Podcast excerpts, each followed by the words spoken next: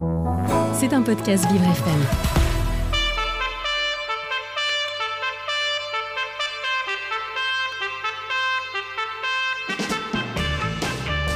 L'invité du 7-9, avec Dans le Noir, le restaurant qui bouscule l'essence. Noir, c'est noir. Il est 8h45 et l'invité du 7-9 ce matin, c'est Norbert Krantz. Il est au micro de Jason Jobert, de Lucas Le Charpentier et de Thomas. Bonjour. Bonjour Dominique, rebonjour. Bonjour Norbert, vous êtes avec nous depuis Porto. C'est ça, tout à fait. Exactement. Alors effe- effectivement, nous allons euh, parler de l'année, un peu de, ce bilan hein, de cette année 2022 assez remarquable au niveau de la fédération euh, handisport, n'est-ce pas Lucas? On a eu l'occasion de couvrir pas mal d'événements. Oui, puis effectivement, puis euh, tout à l'heure en préparant l'interview, on a, on a oublié un événement, Jason, puisque en début d'année, les Français ont été champions d'Europe de, de rugby fauteuil et j'imagine Norbert que ça déjà, ça a été un, un grand événement pour le, pour le parasport français. Alors tout à fait, c'est la première fois dans l'histoire euh, du rugby fauteuil qu'on acquiert un titre de champion d'Europe. On était souvent euh, outsider et classé finalement à la deuxième ou la troisième place. Euh, c'est notre meilleur score. On a pu d'ailleurs donc comme ça expérimenter le principe du home advantage puisque nous avons joué chez nous et euh, nous avons pu voir les, les- les effets bienfaiteurs sur la performance et sur la dynamique collective la présence d'un public français. Et, et j'en profite pour vous dire qu'on a eu un deuxième titre de champion d'Europe dans un sport collectif, puisque le CC Foot également a été champion d'Europe cette année. Et oui, bravo, effectivement. Alors Thomas est avec nous. Thomas est en situation de, de handicap et il adore le sport. Thomas, vous avez euh, été euh, du coup à la halle Carpentier, et encourager l'équipe de, de France? Oui, oui, tout à fait. J'ai été euh, les encourager avec euh, mon ESAT, euh, la Fondation Anaïs. Et euh, du coup, euh, j'avais également euh, une question. Oui. Euh, je, je voulais savoir euh, euh, de, pour les, les championnats de- d'Europe de rugby fauteuil, euh, quel bilan faites-vous? Alors, le, le- le bilan, bah, c'est donc, euh, alors, on on a un bilan peut être fait à plusieurs niveaux. Donc, au niveau des résultats, on peut dire qu'on a atteint le niveau de résultat maximum, hein, puisque donc champion d'Europe, c'est en soi-même donc une fin. Mhm. Euh, et, et après, en termes d'avenir et de progrès, évidemment, on attendait les championnats du monde qui se sont déroulés donc quelques mois après euh, au Danemark. Et là, euh, on a fait une exhibition. Alors là, c'est là vraiment le- la photographie réelle, hein, donc avec les, les- les- tous les pays mondiaux concurrents. Et on a fait une entrée de match dans un tournoi extraordinaire, puisqu'on a battu d'ailleurs le même jour à la fois l'équipe championne paralympique euh, sortante de la Grande-Bretagne et la meilleure équipe euh, au, monde. euh, et, on s'est on s'est fait sortir en quart de finale par le Danemark une nouvelle fois pour un but avec un but de différence. Et ça nous a permis à la fois d'assimiler le fait qu'on rentrait vraiment parmi les plus grands et qu'on était capable maintenant de concurrencer les quatre ou cinq plus grandes équipes au monde. hein. donc on est vraiment dans ce, dans ce, dans ce groupe de tête. Et en même temps de mettre en place donc sur un plan qualitatif hein, les, les- les procédures euh, idoines hein, qui paraissent euh, importantes pour aller remporter ce titre paralympique qui nous fait rêver à Paris. Et oui, c'est sûr. D'ailleurs, Paris et la France, un terre d'accueil de pas mal de disciplines et de championnats cette année 2022. Oui, alors euh, là cette année, euh, nous avons obtenu donc l'organisation des championnats euh, du monde de paracyclisme, les mondiaux sur piste. Euh, et puis donc on a eu le rugby fauteuil, on vient d'en parler.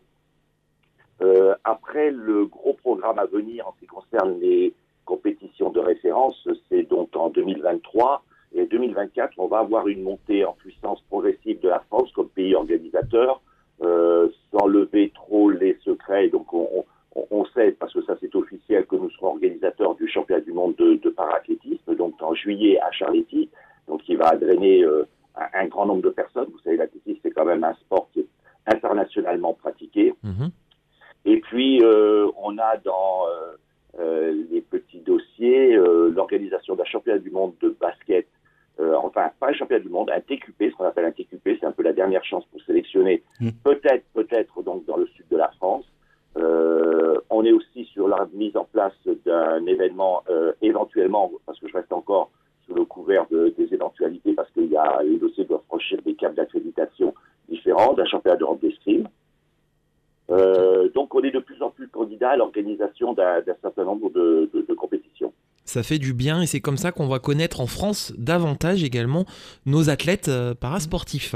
Oui, et puis c'est vrai qu'en en parlant de, en parlant de nos athlètes, euh, c'est vrai qu'avec Jason, on a, on a pu suivre beaucoup de, beaucoup d'événements dont on a, dont on a cité euh, là au- au- auparavant. Et c'est vrai qu'on sent, on sent chez les athlètes vraiment cette, cette volonté de, de, performer. On, voit que les Jeux de Paris 2024 euh, sont vraiment une, une source de motivation euh, pour, pour nos para-athlètes. Et j'imagine que vous partagez ce sentiment. Alors bien sûr, écoutez, c'est une aubaine extraordinaire pour le mouvement para. Euh, alors d'abord l'organisation chez nous, et ça c'est pour tout Français, pour tout sportif, qu'il soit para ou valide, donc c'est juste une chance historique. Et puis je dois dire que je commence à sentir à l'endroit où je suis euh, un certain attrait, une certaine curiosité vis-à-vis euh, euh, des épreuves sportives euh, en Guy, et euh, avec en effet donc des médias qui s'intéressent, des sponsors qui euh, euh, s'impliquent et euh, on sent un engouement très fort. Et moi, je fais un pari euh, que Paris sera un révélateur très important, comme Londres a pu être l'être pour les Anglais, un révélateur très important de la cause euh, inclusive du handi et, et de formidables euh, spectacles que peuvent provoquer euh, ces sportifs, euh, à la fois particuliers parce qu'ils présentent donc des, des handicaps hein, qui sont plus ou moins sévères, plus ou moins légers, euh, mais aussi en tant que sportif de haut niveau, certaines épreuves sont bluffantes à regarder. Mm. Mais oui, notamment la boccia puisqu'on est en plein dans l'actualité. Oui, il y a les, oui, c'est vrai qu'il y a, y les championnats du monde qui se déroulent actuellement, actuellement au Brésil, c'est vrai. Alors voilà, alors la boccia est un- il nous reste deux championnats du monde en fait. Donc euh, là, si je suis à Porto, c'est parce qu'il y a un championnat du monde de goalball. Mm. Donc on a une équipe féminine très jeune qui est apparue l'année dernière et qui a fini championne euh, cinquième au championnat d'Europe. Donc euh, et alors malheureusement cette équipe a perdu pour le moment son sa meilleure joueuse, donc perdu, j'espère momentanément, hein, parce que c'est juste un, un- un- un accident de vie pas grave. Euh, donc elle va faire comme elle peut. hein, donc euh, allez, j'imagine qu'elle pourrait faire un quart de finale. Et puis on a les championnats du monde de boccia où on a une délégation de, de, de cinq sportifs, de cinq chances de médailles. Euh, c'est un sport dans lequel euh, on, a des grands handicapés hein, d'une manière générale. Et euh, le, le travail a été fait de façon profonde et il, est, il est long à porter ses fruits, mais on a quelques espoirs d'évolution. En même temps, parallèlement, puisque vous me parlez du championnat du monde là, de, de, de, boccia, simplement, on en est aujourd'hui donc à, aller, à- à- au moment où je vous parle, euh, à des bilans qui euh, peuvent euh, tenir compte de l'organisation dans le monde de quatre, quatre types de championnats. hein. Donc, on a eu le, cyclisme, les mondiaux sur route et les mondiaux euh, piste, piste à Saint-Quentin, le tennis de table il y a 15 jours, 3 semaines à Grenade, et la natation qui avait ouvert le bal de l'année. Effectivement, Euh, le paratennis de table là, dernièrement, le badminton également. Euh, Lucas a essayé de compter tout à l'heure le nombre de médailles obtenues par euh, nos, nos athlètes cette année. Il s'est perdu dans les chiffres. Tellement il y a une médaille. Est-ce que vous pouvez nous aider ou nous donner une- un ordre d'idée? Oui, je crois que je crois qu'on je crois qu'on en était à qu'on qu'on a eu 14 médailles si je me trompe pas au, au, au paratennis de table. Alors, euh, alors, sur le tennis de table, euh, on, on finit troisième nation mondiale. Euh, alors moi, je comptabilise essentiellement les médailles dans des épreuves paralympiques. Mhm. Parce Oui. que euh, la, la- la mission, hein, l'objectif euh, qui est celui de la France et qui a été attribué, décerné par le, le président de la République, c'est que la France termine dans, les, dans le ranking dans la- à la place 5 euh, du classement des nations. Donc euh, on vient de la 14e place, vous imaginez, c'est un gap important. Oui, On a connu à Rio une évolution assez importante du nombre de médailles avec un peu de difficulté à gagner l'or. Et c'est ce, ce manque d'or qui nous met euh, dans cette situation euh, moyenne au point de vue des classements des nations. Sauf que depuis un an, puisque les Jeux datent de un an, enfin on y était encore il y a un peu plus d'un an, on est en train de travailler de façon très ferme sur la capacité à gagner de l'or et à transformer, on parlait de transmutation des médailles d'argent en or. C'est vrai qu'aujourd'hui, alors moi je ne représente pas avec la FFH l'ensemble des sports euh, euh para, euh, on, représente quand même 75 à 80% des sports. On aura 14 équipes, la FFH, la Fédération française en e-sport, euh, de présente à, Paris. Mais c'est vrai qu'en nombre de médailles, avec le VTN, nous faisons l'hypothèse qu'on pourrait remporter à nous seuls, donc 75% de médailles,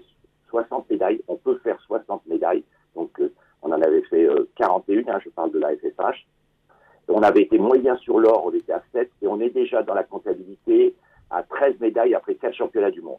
Et oui, c'est pas pour mal. revenir à votre- Oui, c'est pas mal. Alors, elle, elle se décompte comme ça. Le, grand sport pourvoyeur de médailles, c'est le cyclisme.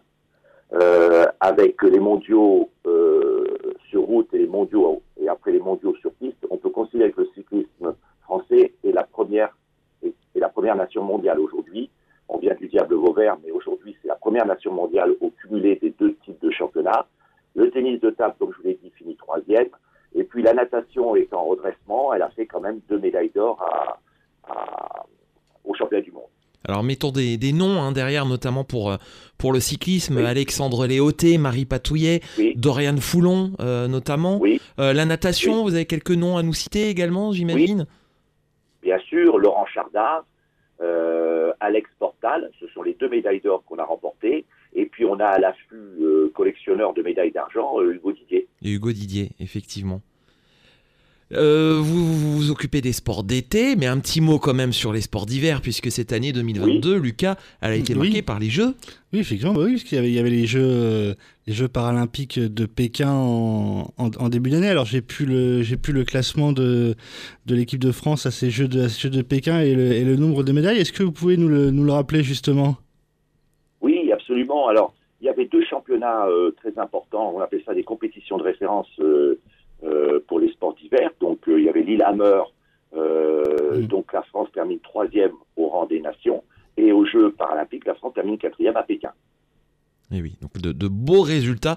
Et là également, hein, c'est important pour que les Français euh, bah, entendent hein, ces noms euh, de, de ceux qui ont ramené des médailles. Il y a euh, Monsieur et Madame Baucher, même s'ils sont, Oui, ils ont pas oui. même nom, mais on va, on va, on va rigoler comme ça. Lucas, d'autres noms qui vous viennent à l'esprit? Oui, c'est vrai oui, c'est vrai qu'on a eu, on a eu euh, Arthur Baucher, Marie Baucher, euh, qui, qui est-ce que je pourrais Arthur Montagioni, Effectivement, euh, Cécile Hernandez, Benjamin Da- Davier, par exemple. une belle équipe. Alors avec nous, Oui. Norbert, nous avons Thomas, que vous avez entendu tout à l'heure, qui est en situation de handicap. Donc on est dans le concret, là, à Vivre FM. Et euh, Thomas va nous parler d'une situation, puis il y a une question derrière. On vous écoute, Thomas. Euh, oui. Bien euh, proche du micro. Oui, je- j'avais une question, je voulais la savoir parce que euh, je suis fan de, de foot, j'aime bien le foot. Et euh, du coup, euh, je voulais savoir euh, où est-ce qu'on pourrait trouver de- du foot à, adapté euh, sur Paris ou aux alentours? Alors là, ce que je peux te répondre, Thomas, et euh, on pourrait passer par, par le biais donc de l'émission. Donc, euh, je, peux te donner mon, adresse email qui te permettra, euh, qui nous permettra, qui me permettra de te mettre en relation avec euh, celui qu'on appelle le DS, ou qui est le manager de la discipline, qui est Charlie Simo, et qui pourra te, donner les adresses des clubs porteurs. On a trois, trois régions qui sont pourvues en, en club. Bon, toi, ce qui t'intéresse, c'est la région parisienne, il n'y a pas de problème. Euh, au contraire, on t'accueillera avec euh, beaucoup de, de bienveillance. Et puis, évidemment, après, tu as une, une deuxième région, c'est Toulouse et Bordeaux, qui euh, fonctionnent exactement. Il y, a, aussi des clubs porteurs. Euh, bon, tout, tout ça, en tout cas, ne pose aucun problème. Je ne peux pas te répondre précisément euh, parce qu'il faut peut-être que le contact te permette de définir euh, où tu habites, parce qu'évidemment, euh, en ce qui concerne ton type de handicap, la, la question du déplacement est, est fondamentale, et, euh, et donc de savoir quel est le club qui peut t'accueillir, qui présenterait des structures suffisantes, et puis surtout qui euh, te permettrait de te rendre sur ton lieu d'entraînement euh, de façon assez facile, quoi. Pas, pas, pas traverser Paris et, et te retrouver avec des, heures, des, des, des temps de déplacement euh, dépassant plus d'une heure, par exemple. Donc moi, je, je, je, je te propose de, de, de rentrer en communication, voilà, par, Eh- par mail. eh Et bien, très bien. eh bien, tous les auditeurs hein, qui nous écoutent et s'ils ont envie de faire du sport vont sur le site de la Fédération française handisport ou nous contactent Oui. à Vivre FM. hein, on, fera, on fera évidemment euh, le lien. Merci Norbert et puis à toute l'équipe hein, de la Fédération euh, bah, de nous avoir mis dans la boucle, Lucas et moi, tout au Oui, long de l'année. qui, qui nous accueille toujours avec euh, gentillesse et vraiment bienveillance sur tous les événements où on a pu aller. Donc bah, on remercie euh, la Fédération française handisport justement pour ça aussi. C'était un podcast Vivre FM. Si vous avez apprécié ce programme, n'hésitez pas à vous abonner.